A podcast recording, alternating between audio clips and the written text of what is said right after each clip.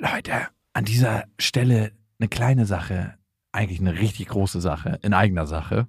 Und zwar sind wir dieses Jahr auf Tour Mhm. im September. Und wir sind in München, in Stuttgart, in Köln, in Wien, Frankfurt, Berlin, Leipzig, Hamburg. Und es ist immer so geil, auf Tour zu sein und alle mal zu sehen. Die Tour heißt Zu hart für den Podcast. Und das ist auch Ich bin Programm. gespannt, was da richtig hart sein wird. Ja, also es wird viel Interaktion geben, es wird viel zum Lachen geben und die Tour oder das, was dort passiert, entsteht gemeinsam mit euch und ich finde, das ist auch die Magie. Das heißt, bei jedem Tourstop ist es irgendwie anders und Mhm. neu für uns, neu für euch und für uns ist es auf jeden Fall immer sehr, sehr magisch. Also sichert euch jetzt schon die Karten München, Stuttgart, Köln, Wien, Frankfurt, Berlin, Leipzig, Hamburg. Ab jetzt 10% härter und Tickets gibt's ab jetzt auf bestefreundinnen.de und in den Shownotes. Eins, zwei, drei. Ich habe, ich habe lieb.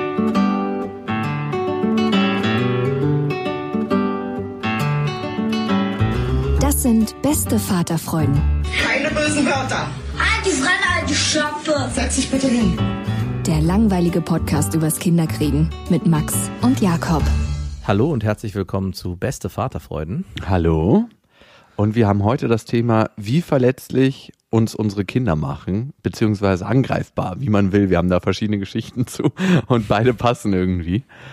Und ich will heute betonen, dass das Leben eine Momentaufnahme ist und das, was ich heute sage, kann morgen schon wieder ganz unaktuell sein.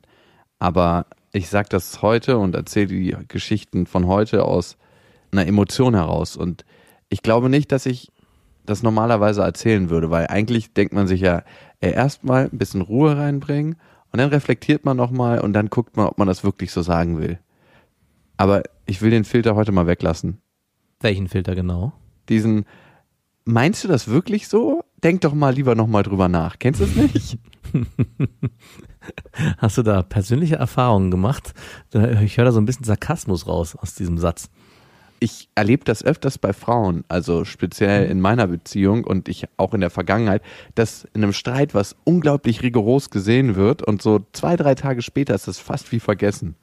Meine Freundin hat mich letztens auch gefragt zu einer Folge, die wir vor drei Wochen bei Beste Freundin aufgenommen haben, unseren anderen Podcast, und hat mich angemacht dafür, was ich da gesagt habe und äh, wie ich zu sowas überhaupt komme. Und ich meine, so was denn genau? Und dann hat sie mir so einen Hinweis gegeben und ich konnte mich daran nicht mehr erinnern.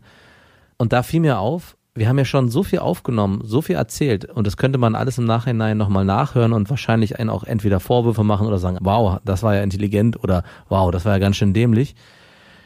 Und trotzdem ist es für mich so, dass das alles verschwunden ist. Also ich kann mich an vieles gar nicht mehr erinnern und dadurch ist mir bewusst geworden, wie sehr man eigentlich auch in der Gegenwart lebt und in die Vergangenheit oft auch gar keine Rolle spielt und meistens schon nach ein, zwei Tagen Gesagtes einfach auch in der Form gar keinen Stellenwert mehr hat. Und was bleibt dann am Ende? Das ist eins zu eins übertragbar auf die Politik. Übertragbar auf so vieles. Aber du, ganz ehrlich, kennst du das nicht, das Gefühl, dass du dich extrem aufregst über eine Sache, die für dich gerade aktuell so brennend ist und ein, zwei Tage später weißt du schon gar nicht mehr so richtig, was dich da eigentlich so getrieben hat und warum du so zornig warst oder warum du in so einer Emotion gefangen bist. Das ist dann wie weggeflogen. Ja, wenn man zum Beispiel darüber nachdenkt, wenn man mit seinen Ex-Freundinnen einen Streit hatte, vielleicht ein Eifersuchtsthema oder so. Und wenn man heute darüber nachdenkt, kann man eigentlich nicht mehr in diese Emotion kommen, in der Nein. man damals war. Genau, das ist genau das, was ich meine. Wir haben das Glück, wir können alle Emotionen wieder uns hervorrufen, gemeinsam mit unseren Freundinnen zusammen, all den Ärger durch den Podcast, den wir aufgenommen haben, mittlerweile zwei. Hey, es läuft gerade so gut. Lass uns doch mal in Folge 64 reinhören. Sex mit der Ex. Genau. Ja. Und wir haben in dieser Woche natürlich einen Sponsor. Die dieser Family Hacks. Lebensrettende Tipps für Väter und alle, die es noch werden wollen. Dieser hat ein richtig gutes Angebot für Erwachsene. Ich glaube, das wissen alle. Also wenn man zum Beispiel im Sommer schön Sport machen will, die richtigen Playlists gibt's da ganz bestimmt. Aber dieser hat auch ein richtig großes Angebot für Familien, für werdende Familien und natürlich auch für Kinder. Jetzt langsam beginnt ja so die Urlaubszeit und im Urlaub muss man sich immer darüber Gedanken machen, was nimmt man mit, dass die Kinder beschäftigt sind. Ja. Und wie geil ist es bitte, wenn du eigentlich alles dabei hast, weil du dieser dabei hast.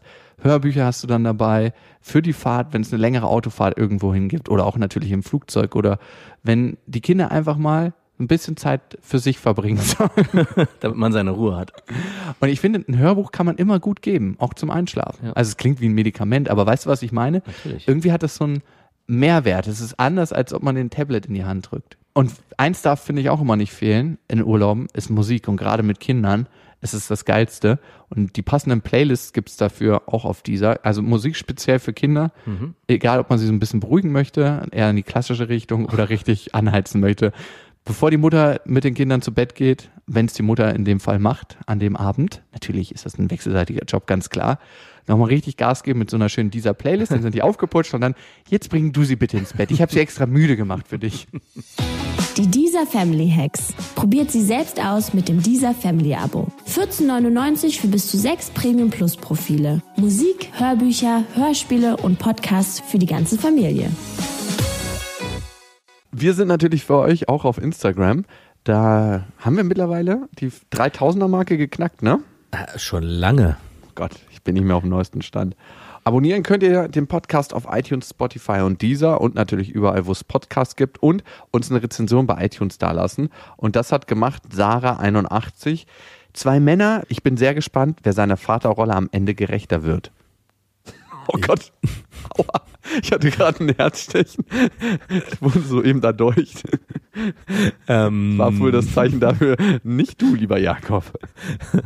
Spoiler Alert. Aua, das ist doch hier kein Wettkampf. Wir lassen uns ja auch nicht vor den Karren spannen. Ah, Es wäre ganz geil, wenn es so einen Contest geben würde. Wer ist der bessere Dad? Und wir uns so gegenseitig so pushen, so challengen würden.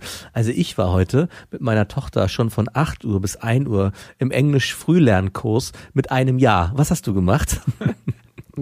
Sorry, wir waren am See und waren baden. ja, I Ja, know. wir haben Wasserskifahren gelernt und Wakeboarden und wir wurden mit dem Helikopter abgesetzt. Wir wollten einfach keine Zeit im Stau verlieren. Wie hässlich wäre sowas bitte?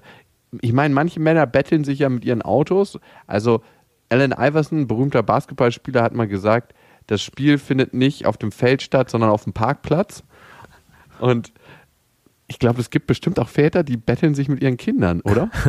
Ey, du, vielleicht ist es später soweit, wenn ich so zurückdenke an meinen Sport, den ich damals gemacht habe und mich an meinen Vater erinnere und auch an die anderen Väter, wie die alle dort an Land gestanden haben, also ich bin gesegelt und wahrscheinlich intern so einen kleinen Wettkampf hatten. Ah, guck mal, mein Sohn ist da vorne. Wo ist denn deiner nochmal?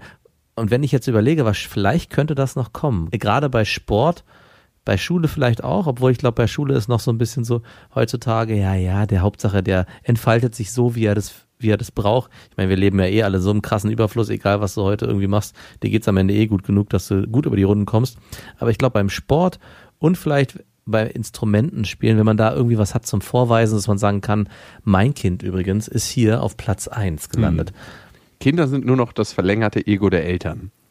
Und es ist eigentlich fast schon schöner als ein Auto, weil man es selber produziert hat. Also ein Auto kann man sich zwar auch irgendwie selbst zusammenbauen, aber es ist nie das eigene. Und so ein Kind, wenn das dann die eigene Leistung bringt und vielleicht auch die, die man selber nie erreicht hat, also Erwartungen, die man an sich hatte, nicht erfüllen konnte, dann auf sein Kind zu projizieren, damit das dann besonders oder die dann erfüllen muss im Nachhinein, setze ich mir zum Ziel. Ich merke das selber, dass wenn meine kleine Tochter so Komplimente bekommt, weil es ein extrem niedliches Baby, also findet man ja immer selber, ne, als Elternteil. Also ich kann es jetzt nicht so sehen, aber ich krieg's sehr oft gesagt, aber wahrscheinlich ist es auch natürlich. Ich merke das Ja. schon, dass es mir immer schmeichelt. Und Ja. ich musste an einen Kumpel denken, den hatte ich in der Grundschule und er durfte nie mit zu irgendwelchen Veranstaltungen. Auch Klassenfahrt war schon sehr, sehr schwierig, weil er immer zum Tennistraining musste. Sein Vater wollte unbedingt, dass er Tennisprofi wird. Und der hatte schon in der Grundschule eigentlich gar keinen Bock mehr. Der hat es dann irgendwann mal, glaube ich, in die Top 2, Top 3000 geschafft, äh, deutschlandweit und ist dann ziemlich schnell Tennistrainer geworden. Ja, wie alle, die Profi werden wollen, es nicht schaffen, werden dann Tennistrainer. Ich glaube, er war ein richtig guter Tennisspieler, aber wahrscheinlich hat sein Vater das nur gewollt und er nicht. Und ey, was bringt das? Ich glaube, man macht am Ende sein Kind unglücklich damit.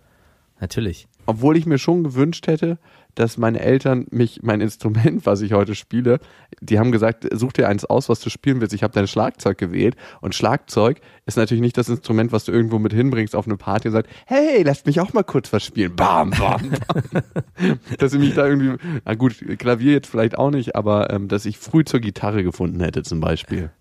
Ja, ein Glück, weil ich kann mir nur vorstellen, bei deiner extrovertierten Art, dass du so einer bist, der auf einer Party, die richtig gut läuft, alle harmonisch dabei sind. Äh, ich habe hier meine Gitarre mitgebracht. Ich würde hier gerne mal ein Stück spielen. Und sowieso, die einzig wahre Musik ist akustische Gitarre. Bitte die Musik kurz mal aus für zwei Stunden. Ich würde hier gerne ein bisschen singen. Und dann auch immer so ganz entnervt gucken, wenn sich Leute einfach weiter unterhalten wollen, weil sie keinen Bock haben. So, oh, hier wird gespielt. Bitte schätzt die Kunst wert. Es ist hier auch mein Raum und ich brauche Platz. Mein Ego kann sich hier nur durch die Gitarrenmusik richtig vernünftig ausbreiten. Aber nochmal zu den Kindern zurück. Mir fällt gerade noch ein, es gibt schon auch ganz früh so ein Konkurrenzdenken, beziehungsweise war das bei uns so ein bisschen so bei unserer Tochter. Nicht Konkurrenzdenken, aber man will natürlich, dass das eigene Kind gleich auf ist mit den anderen. Und das fängt so an beim Krabbeln oder beim Drehen. Wann hat wann, ach guck mal, das Kind hat sich schon gedreht, unseres noch nicht. Oder ach guck mal, unseres hat sich schon gedreht und deren noch nicht. Und ich merke jetzt beim zweiten Kind, wie scheißegal das uns geworden ist und wie scheißegal es auch generell ist. Jedes Kind hat sein eigenes Tempo. Und bei uns gibt es gerade das Beispiel, unser Sohn hat angefangen, sich sehr schnell zu drehen und bei Freunden das Baby noch überhaupt gar nicht. Und jetzt, zwei Monate später, dreht sich das Baby von denen in alle Richtungen, vorwärts, rückwärts. Und unseres schafft es bis jetzt auch nur, sich vom Rücken auf den Bauch zu drehen. Was völlig in Ordnung ist. Also, weil ich jetzt weiß, Ist das super, dass es nicht so mobil ist. Ey, so lange unmobil wie möglich. Da ja, genau. Das darf man auch nicht vergessen. In dem Moment, wo die anfangen zu krabbeln und in dem Moment, wo sie sich hochziehen, wird es richtig anstrengend, weil sie dann an alles rankommen und alles runterreißen wollen. Von daher ein Kind schon frühzeitig in seiner Bewegungsfreiheit einschränken, damit es sich nicht so schnell entwickeln kann. Was sagt denn der Landarzt dazu, der uns hört? Der hat ja elf Kinder. Merkt man sich den Namen nach dem achten Kind noch irgendwie? Weil ja alles unwichtiger wird. Ich würde wirklich gerne mal testen bei dem, ob der alle Geburtstage im Kopf hat von seinen Kindern. Ich glaube schon. Ganz schnell Ja. so? Also außer, nee, ich glaube nicht. Also wahrscheinlich hat er alle Geburtstage von all seinen Patienten auf dem Schirm, weil er ein sehr besonders guter Landarzt ist. Wie die Wette bei Wetten das, wo einer mal anhand des Fußgeruchs die ganzen Dorfbewohner riechen konnte. Oh. Besser als wenn ein Gynäkologe die Frauen erriechen kann. Oder ertasten wäre auch gut. Ah, auch nicht schlecht. Ah, das ist die Uschi. Könnten Sie bitte den Ellbogen aus meiner Muschi nehmen? Wir haben den letzten Podcast ja relativ spät rausgebracht, letzte Woche. Der kam irgendwie um 19, 20 Uhr, weil es bei mir einen Notfall gab. Denn meine Tochter musste ins Krankenhaus. Und erst habe ich so gedacht, oh Gott, ey, meine Freundin meinte so, du, ich weiß nicht, was los ist, ist Blut im Stuhl. Und dann habe ich mir das angeguckt und da waren so ganz leichte Blutschlieren im, im Stuhl. Und dann dachte ich, ey, übertreib mal bitte nicht. Es ist auch komisch, wie dicht man über so einer Windel von seinem Kind hängt, um das zu untersuchen. ich bin dann mit ihr ins Krankenhaus gefahren, nicht weil ich dachte, es wäre was los, sondern einfach, um ihr ein besseres Gefühl zu machen, also meiner Freundin. Und dort haben die im Ultraschall festgestellt, dass es eine Invagination gab. Das ist, wenn sich ein kleines Stück vom Darm über ein anderes Stück vom Darm rüberstülpt, als ob man so eine Luftschlange hat und die ist ineinander verheddert. Und es kann passieren, dass dieses Stückchen vom Darm dann abstirbt. Das ist auf jeden Fall eine relativ heftige Sache, haben sie auf jeden Fall im Krankenhaus gesagt. Die haben ja auch manchmal, finde ich, so eine gewisse Art zu reden an sich, wo man gar nicht mehr so viel Handlungsmöglichkeiten hat, wenn man sein Kind liebt, ne? Sie können jetzt natürlich nach Hause, aber dann würde ihr Kind sterben. Was? Das haben sie nicht Nein, aber so in die Richtung. Oder dieser Satz, der immer kommt, das ist jetzt auf ihre eigene Verantwortung. Alles ist doch auf unsere eigene Verantwortung am Ende, oder? Ja, aber das ist ein Fehler im System, weil wir gerade bei Krankheiten und in Krankenhäusern keine Fehler machen dürfen. Also es darf keine Fehlerkultur geben. Und deswegen müssen Ärzte und gerade auch bei Kindern, das ist mir das auch aufgefallen, müssen die immer in so einer Sprache reden, damit ihnen danach nicht vorgeworfen werden kann, sie hätten nicht alles getan, beziehungsweise den Patienten falsch informiert. Weil ich glaube, in der Regel würde es oft so sein, dass Ärzte, und wir erleben das bei unserem Kinderarzt ganz oft, viel, viel entspannter sein würden und somit auch eine Grundentspanntheit bei den Eltern schaffen würden, damit das Kind auch in Ruhe gesunden kann. Und wenn es ernst ist, verstehen zu geben, okay, wir müssen hier gucken, was wir machen, Aber es gibt ganz oft Situationen bei Kindern, wo man nicht viel machen muss und die überfürsorglichen Eltern aber wollen, dass was passiert. Hm. Und ich glaube, aus dieser Spira in diese Spirale bist du auch reingekommen, aber gut, in, bei euch war die Situation auch entsprechend dramatisch und deswegen muss dann der Arzt eine Sprache wählen, um eine konkrete Entscheidung von dir einfordern zu können. Diese Art, wie sie geredet haben, war ganz leicht in die Richtung. Diesmal war es überhaupt nicht so schlimm. Als bei der Geburt haben die nur die Art von Kommunikation geführt mit uns. Aber diesmal war es viel, viel sanfter. Und ich muss auch sagen, ich hatte so eine innere Haltung schon zu Krankenhäusern jetzt mittlerweile entwickelt. Dann wurde der Chefarzt gerufen und es wurde uns eine Möglichkeit vorgeschlagen. Man macht eigentlich eine relativ tiefe Darmspülung beim Kind dann, dann stülpt sich alles wieder im Idealfall so in seine richtige Richtung.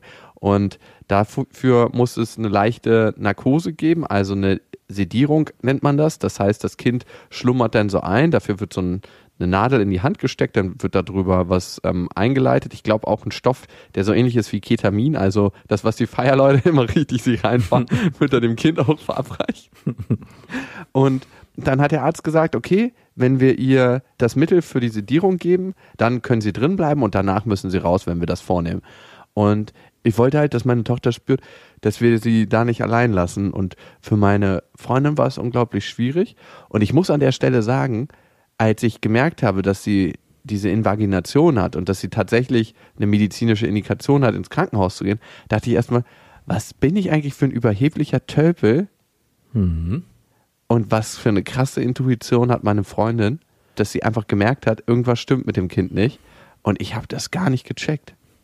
Ja. Und ich war ihr unglaublich dankbar, dass sie einfach auf ihr Gefühl gehört hat in dem Moment und nicht auf mein, ja, wird schon irgendwie alles in Ordnung sein. So ein bisschen esoterisch, so ein paar Kräuter drüber streuen, alles wird gut. Es gibt einen Grundsatz, den ich mir in dem Zusammenhang auf die Stirn getackert habe. Bei allen Gesundheitsentscheidungen, wo meine Freundin ein Bauchgefühl hat und sagt, wir müssen ins Krankenhaus, im Zweifel entscheide ich mich dann für die, das Gefühl meiner Freundin. Auch wenn ich aus meinem rationalen Denken her sage, es ist eigentlich nicht notwendig. Weil es gibt, glaube ich, nochmal ein Gespür, was die Frau bzw. die Mutter hat, was wir Männer nicht haben, bezogen auf das eigene Kind. Und zum Glück, also ich kann es absolut nachvollziehen. Wir hatten auch eine ähnliche Situation, wo ich auch genauso wie du gesagt habe, ach komm, ey, muss doch nicht sein. Es war auch nachts irgendwie drei Uhr. Wer will da schon ins Krankenhaus fahren? Vor allem mit dem Wissen, dass man wahrscheinlich eh trotzdem ewig warten muss in der Notaufnahme, auch in der Kindernotaufnahme. Und am Ende war es die richtige Entscheidung. Also immer, wenn es um die Gesundheit der Kinder geht und gerade bei so drastischen Sachen auf die Mutter hören. Dann waren wir da in dem kleinen Saal, ähm, der hatte seinen Ultraschall gemacht, hat das festgestellt und hat dann gesagt, okay, jetzt verabreichen wir das Mittel und es war krass. Ich habe ihr so mit der einen Hand, mit der rechten Hand den Kopf gehalten und mit der anderen Hand hatte sie mit ihrer kleinen Hand meinen Daumen so gefasst, so von wegen, Papa, lass mich nicht los. Und dann wurde ihr das Mittel gegeben und davor war sie noch sehr, sehr unruhig, weil man gemerkt hat, dass alle im Raum aufgeregt sind und sie natürlich dann auch. Und außerdem hat man ihr die ganze Zeit am Bauch rumgefummelt und auch relativ doll gedrückt, weil man das einfach ertasten musste.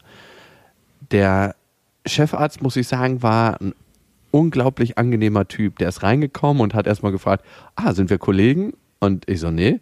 Achso, es kam mir so vor, weil hier so eine, so eine professionelle Energie ist. Vielleicht war es auch einfach ein Spruch von ihm. Habt ihr euch gegenseitig danach auch Ähm, äh, geküsst oder umarmt oder? Ich glaube, er war gay, auf jeden Fall.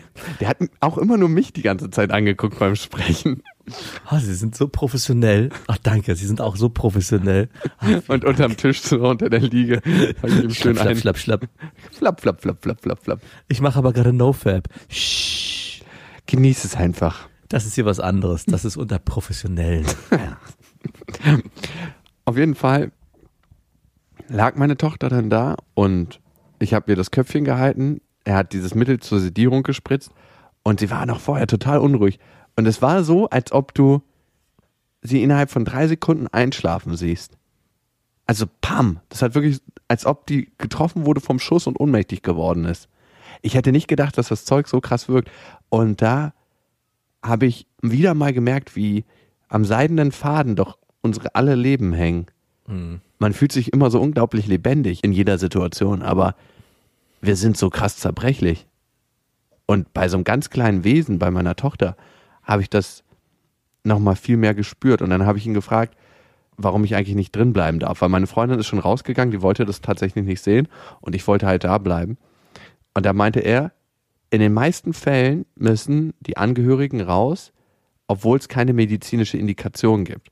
Einfach weil dem Arzt dabei auf die Finger geguckt wird und der Arzt wird manchmal dadurch unsicher. Hm. Und er meinte, ich habe ihn auf dem falschen Fuß erwischt. Ich kann drin bleiben, wenn ich meine, dass ich diese Bilder aushalte, die jetzt kommen. Dann meinte ich, ich habe beim Kaiserschnitt zugeguckt, das habe ich ausgehalten, dass er davon ausgehen kann, dass ich das aushalte. Und Hast du dann auch so einen Kaiserschnitt Seepferdchen bekommen? Eigentlich. Freischwimmer war das schon. Ich habe hier meinen Kaiserschnitt frei, mein Kaiserfreischwimmer. Ich darf überall mit dabei sein. Lassen Sie mich durch. Den letzten Stich vom Kaiserschnitt habe ich auch gemacht, mit ungewaschener Ja, ja. Hand. Das stärkt die Abwehrkräfte.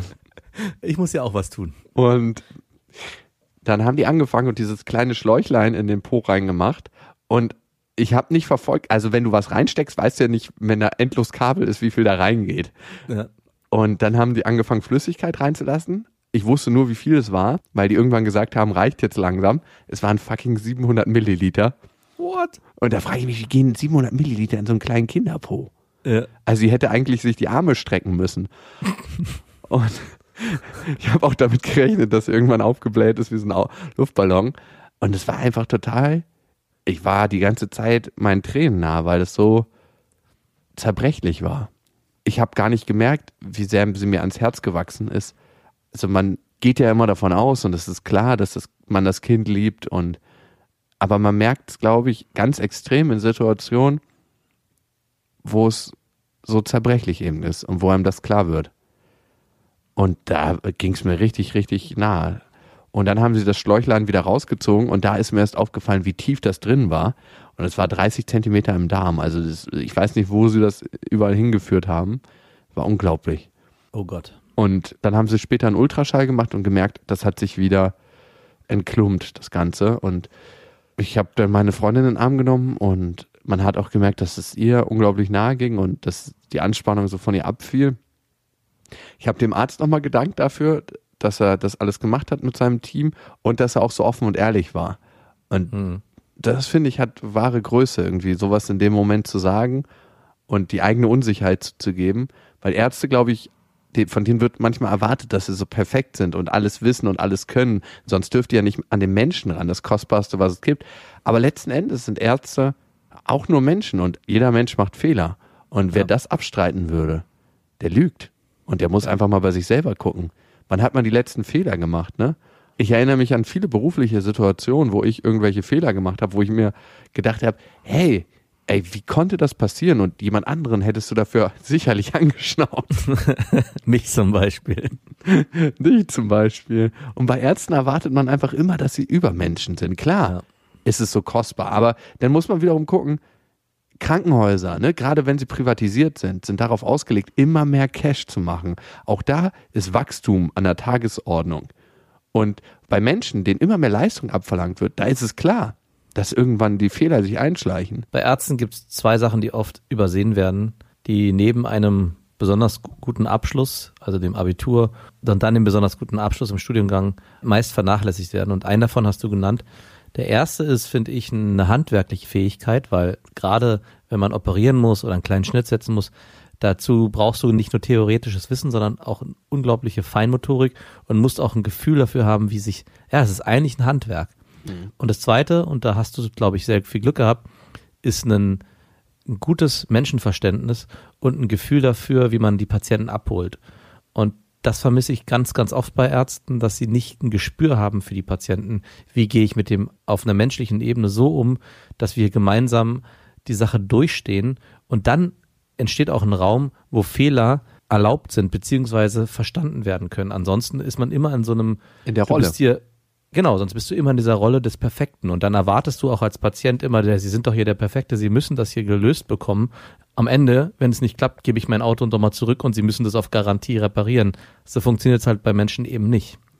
Und das ist so ein duales System. Der Arzt bewegt sich da rein. Ich glaube auch aus Unsicherheit versteckt er sich oftmals hinter seiner Arztfassade.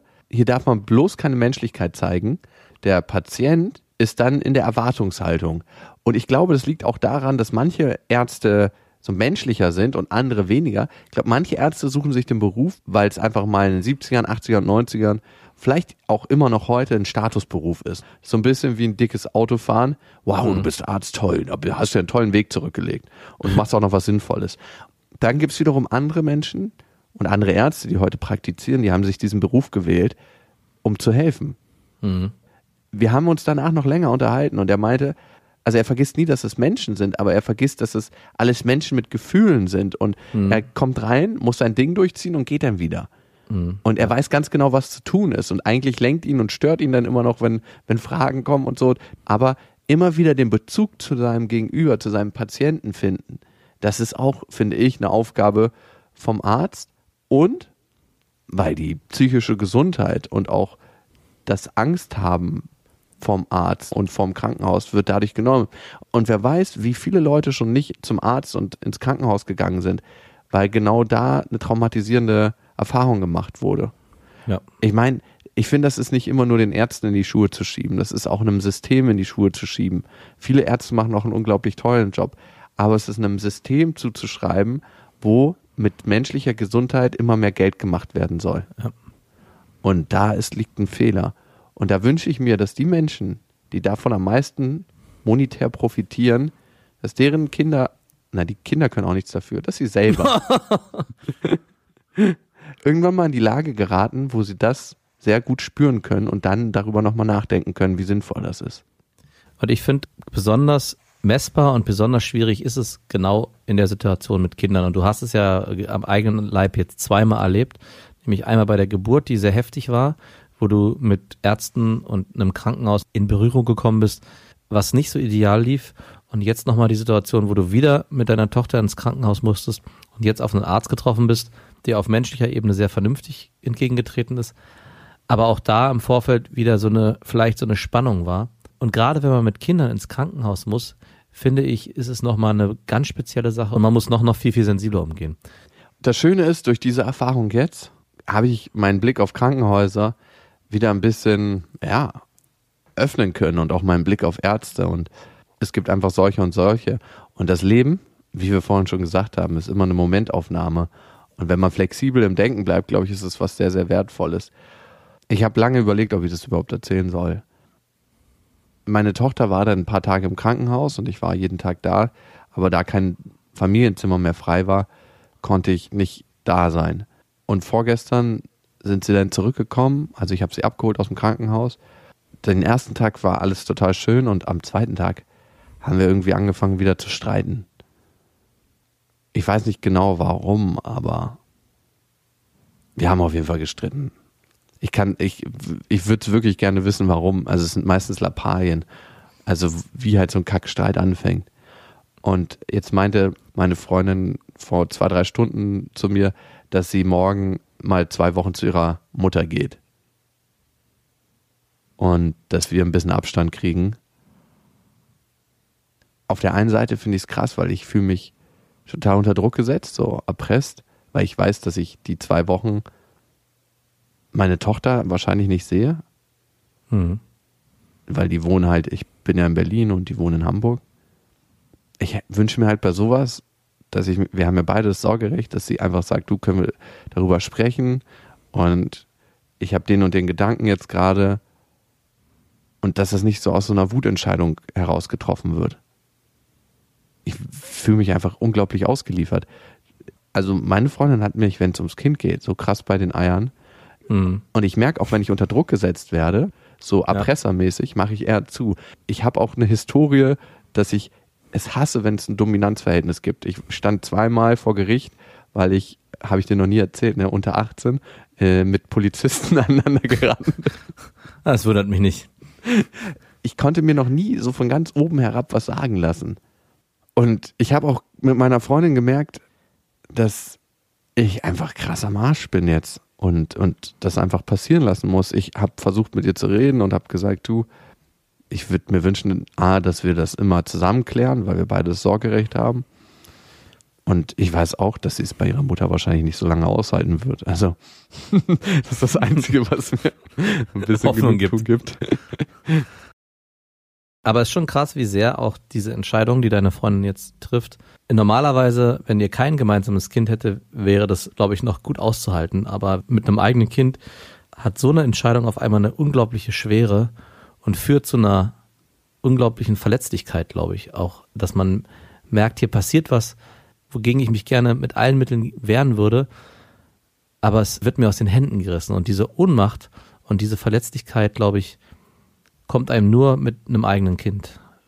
Ich habe mich ja auch schon oft gefragt, wären wir noch zusammen, wenn wir kein gemeinsames Kind hätten? Und das ist eine Mhm. Frage, die ich mich lange nicht getraut habe auszusprechen. Ich könnte mit 95-prozentiger Wahrscheinlichkeit sagen, nein. Nein, weil wir einfach bis zum heutigen Tag, die anderthalb Jahre, die wir uns jetzt kennen, einfach schon viel zu viele Probleme hatten, die ich nie überwunden hätte, wenn wir nicht ein gemeinsames Kind hätten. Aber ich bin sehr, sehr froh darüber, dass wir so weit gegangen sind und dass wir immer wieder versucht haben, das zu lösen zusammen. Und ich kann Mhm. nur von mir 100% einsetzen. Und wenn ich merke, der andere setzt seine 100% ein, ne, wie er das halt machen kann, darüber kann ich ja kein Urteil fällen, ob das genauso gut oder genauso schlecht ist. Und diese 200%, die wir zusammen geben, die reichen einfach nicht aus. Dann reicht es einfach nicht aus. Ich will aber am Ende alles probiert haben, damit ich nichts bereue. Damit ich nicht irgendwann dastehe und denke, hätte ich mal. Also ich will Mhm. so leer mit meiner Liebe sein, dass ich nichts mehr zu geben habe am Ende. Und wenn du mich jetzt fragen würdest, ob ich sie noch liebe, Das traue ich mich gar nicht. könnte ich es dir nicht mal richtig sagen, weil alles ist so überlagert von diesem täglichen Hassel, von all diesen Problemen, die wir haben, dass ich es nicht mehr 100% weiß. Und am Ende hat sie mir jetzt gesagt, ne, dass ich mich gegen sie entschieden habe, ne, weil wir haben ja die Situation, dass wir hier mit meinem Mitbewohner zusammen wohnen und es hieß immer, er soll ausziehen. Und ich habe gesagt, ja, machen wir. Mir fällt es halt nicht so leicht, mich von meinem Mitbewohner zu trennen, weil er ist auch echt ein netter, super, super guter Dude, finde ich. Und ich wohne ja schon fünf Jahre mit dem zusammen. Und die Wohnung hat genug Platz für uns alle. Sie meinte jetzt, ich habe mich gegen die Familie entschieden. Da habe ich gesagt, das stimmt nicht. Ich habe mich erstens nicht gegen meine Tochter entschieden und ich habe mich nicht gegen dich entschieden. Aber ich habe Mhm. mich gegen dein Verhalten entschieden. Aber ich muss auch in gewisser Form sagen, dass ich das ein bisschen nachvollziehen kann, den Satz, den sie gesagt hat. Weil sie einen ganz anderen Wunsch hat, mit dir in Gemeinschaft mit deiner Tochter zu leben, wie du, glaube ich. Und ich glaube, an dem Punkt knallen die Haltungen aneinander. Also sie wünscht sich ein kleines Familienleben, du, sie und ein Kind, was völlig verständlich ist, was ich auch so leben wollen würde in meinem Leben, was ich auch aktuell tue.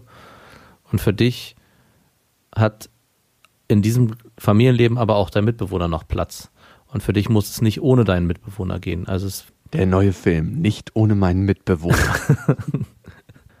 und wenn ich da emotional reingehe, ist der Wunsch, den sie hat, für mich sehr, sehr verständlich. Weil natürlich in der Familienkonstellation, in der rein kleinen Familie, die ihr dann sein würdet, so wie sie sich das vorstellt, es sehr, sehr intim und emotional sein könnte. Und ich glaube, das ist eine Sache, die sie sich auch mit dir und deinem Kind wünscht. Und natürlich kann ein Mitbewohner da, egal wie harmonisch es ist mit ihm und Mhm. egal wie er auch in diese Konstellation reinpasst, es ist immer noch was anderes. Also ich könnte es mir für mein Leben sehr, sehr schwer vorstellen. Wir hatten mal die Situation, dass wir überlegt haben, jemand aufzunehmen. Es kam dann am Ende gar nicht dazu. Und wir hätten es auch gemacht, weil es ein sehr, sehr naher Freund von uns war. Es hat sich dann aber alles anders ergeben. Aber auch da haben wir schon überlegt, obwohl es nur über einen begrenzten Zeitraum gewesen wäre, ob wir das überhaupt wollen. Weil natürlich in der ganzen Konstellation das Tagesablauf mit einem kleinen Baby es ein bisschen wie ein Fremdkörper ist, der nicht dazugehört. Natürlich ist es bei dir ein bisschen anders, weil das alles gewachsen ist und von Anfang dazugehört. Das ist nochmal ein Unterschied, als wenn einer von außen reingrätscht. Aber ich kann den Wunsch deiner Freundin nachvollziehen. Ich kann den auch total gut nachvollziehen. Ich kann nur manchmal mit der Art, wie sie es dann kommuniziert, nicht so richtig umgehen. Ich denke mir, man kann auch über alles reden und das ist dann so ganz anders, als ich das sagen würde und damit umgehen würde. Eher sehr emotional und so, wie ich es überhaupt nicht fassen kann manchmal. Ich glaube, das ist eine typische Art zu kommunizieren für manche Menschen, aber eine Art, wo es mir sehr schwer fällt, die zu hören und wo ich echt an meine Grenzen komme, da überhaupt zuzuhören. Weil ich mir denke, wenn wir was wollen und wenn wir gemeinsam was wollen, dann sag's mir doch einfach ganz normal und lass uns darüber reden.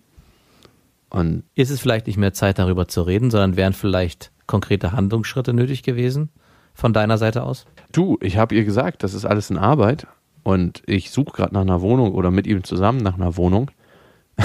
ich bin jetzt auch nicht sein Kindermädchen. In die ihr dann zusammen einziehen könnt, du und dein Mitbewohner, oder? Ja, ganz genau. Nein, dass das alles in Arbeit ist, aber wir, ich kann ihn nicht einfach vor die Tür schmeißen, so peng. Und wir haben gemeinsam entschieden, dass wir es erstmal probieren, so zu dritt, und dann weiterschauen, ob das funktioniert oder nicht. Und mehr nicht. Aber ich kann nicht so von heute auf morgen darauf reagieren. Und vor allem bin ich nicht ihr Knecht, der einfach alles macht, was sie will, sondern ich finde, das entscheidet man gemeinsam. Und wenn man gemeinsam dazu Bock hat, dann macht man das und wenn nicht, dann nicht. Und dann muss man eine andere Lösung finden. Aber ich kann ihren Wunsch durchaus nachvollziehen. Und ich kann aber manchmal die Art, wie sie es kommuniziert und wie wir es zusammen bearbeiten, das ist für mich so krass schwierig.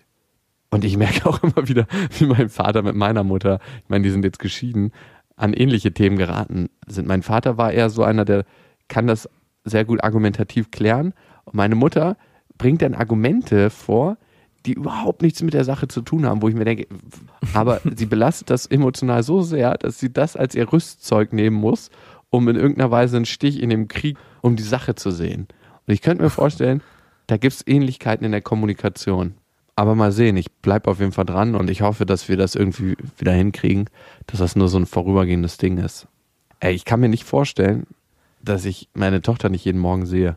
Am Ende bleibt die Frage, möchtest du mit deiner Freundin zusammenbleiben, weil du mit deiner Freundin zusammenbleiben willst oder wegen deiner Tochter? Und ich glaube, die muss man sich in so einer Situation irgendwann ehrlich stellen. Und wenn die Antwort lautet, ich möchte mit meiner Freundin zusammenbleiben, damit ich meine Tochter jeden Morgen sehe, ist es, glaube ich, die falsche Motivation. Ich kann im Moment beide Fragen nicht beantworten.